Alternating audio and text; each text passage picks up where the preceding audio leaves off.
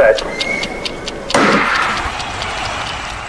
Contagem regressiva para Paris 2024. Lutar sempre fez parte da história do homem. O wrestling, em português a luta olímpica, nasceu em 704 a.C., ainda nos Jogos da Antiguidade. E como a corrida e o salto em distância, figura entre os esportes mais antigos do mundo. A luta olímpica se divide em dois estilos, greco-romano e livre. O estilo livre contempla as categorias feminino e masculino e os atletas são divididos por peso. Há uma diferença básica. No estilo greco-romano, os lutadores só podem utilizar tronco e braços para defender e atacar. Já no estilo livre, eles usam as pernas.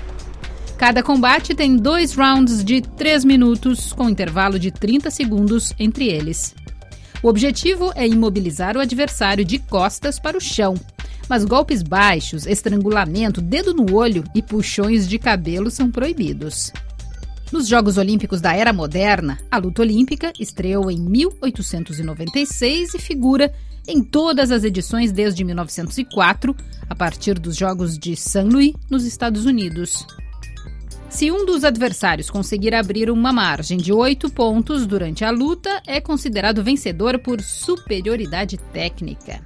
E foi para aprender e se preparar para os Jogos de Paris 2024 que atletas brasileiros de luta olímpica vieram a Paris no mês de novembro. Eles participaram de um programa de 10 dias no Instituto Nacional do Esporte, da Avaliação e da Performance, o INSEP. Nessa imersão, a convite da Federação Internacional da Modalidade Greco-Romana, os atletas puderam conhecer o ritmo de treinamento internacional com lutadores de alto rendimento do mundo todo. O anfitrião, Christophe Guenot, é ex-atleta de wrestling e medalha de prata em Pequim 2008. O atual técnico da equipe francesa de luta greco-romana conversou com a RFI. Nós da equipe francesa treinamos aqui todos os dias, duas vezes por dia. Esse estágio de treinamento é organizado pela Federação Internacional com as equipes estrangeiras que se inscreveram. No momento, temos uma dezena de nações participando por duas semanas, com a equipe brasileira com dois lutadores e um técnico. É o início da temporada individual e estamos nos preparando para as rodadas de qualificação olímpica. Portanto, estamos a seis meses das eliminatórias, o que é importante para compartilhar e conhecer outros adversários com diferentes estilos de luta, diferentes categorias de peso e assim por diante. Isso é muito interessante.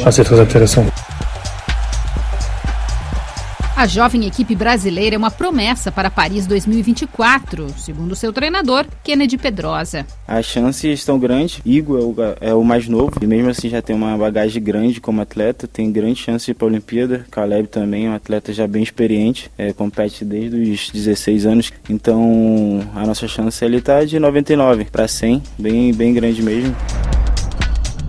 A Confederação Brasileira de Wrestling contabiliza 1.830 atletas cadastrados e 111 clubes de luta credenciados no país. Ainda pouco para virar uma potência no esporte, lamenta Kennedy Pedrosa. O Brasil não tem uma cultura de esportes olímpicos, né? Começa aí. É muito.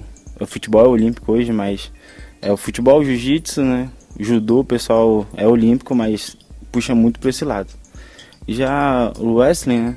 É, não é tão divulgado, não tem escola, é difícil tu ver uma academia com wrestling, é difícil tu ver um clube. Caleb Ferreira, 26 anos, acumula 14 títulos nacionais de wrestling e um ouro sul-americano conquistado em 2017. Originário do judô, ele entrou na luta para melhorar a sua força e acabou gostando.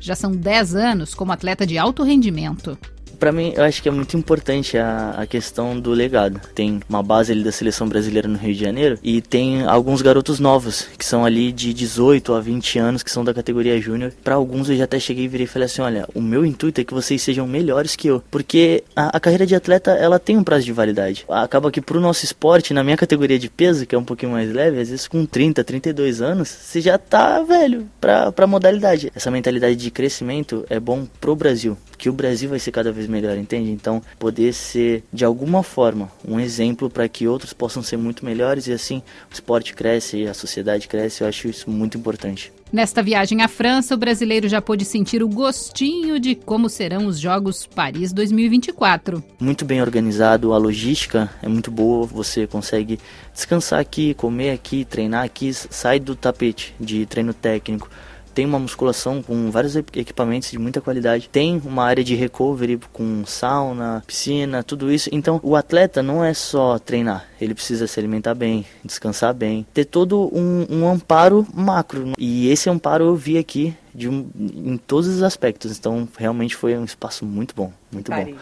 E Paris, ah, Paris é lindo. Tanto a questão da Torre Eiffel, como a culinária daqui também, já provei alguns doces. Sou nutricionista, mas aqui uns docinhos pode. Como ele, Igor Queiroz, de 22 anos, faz parte do programa olímpico da Marinha do Brasil, o Prolim.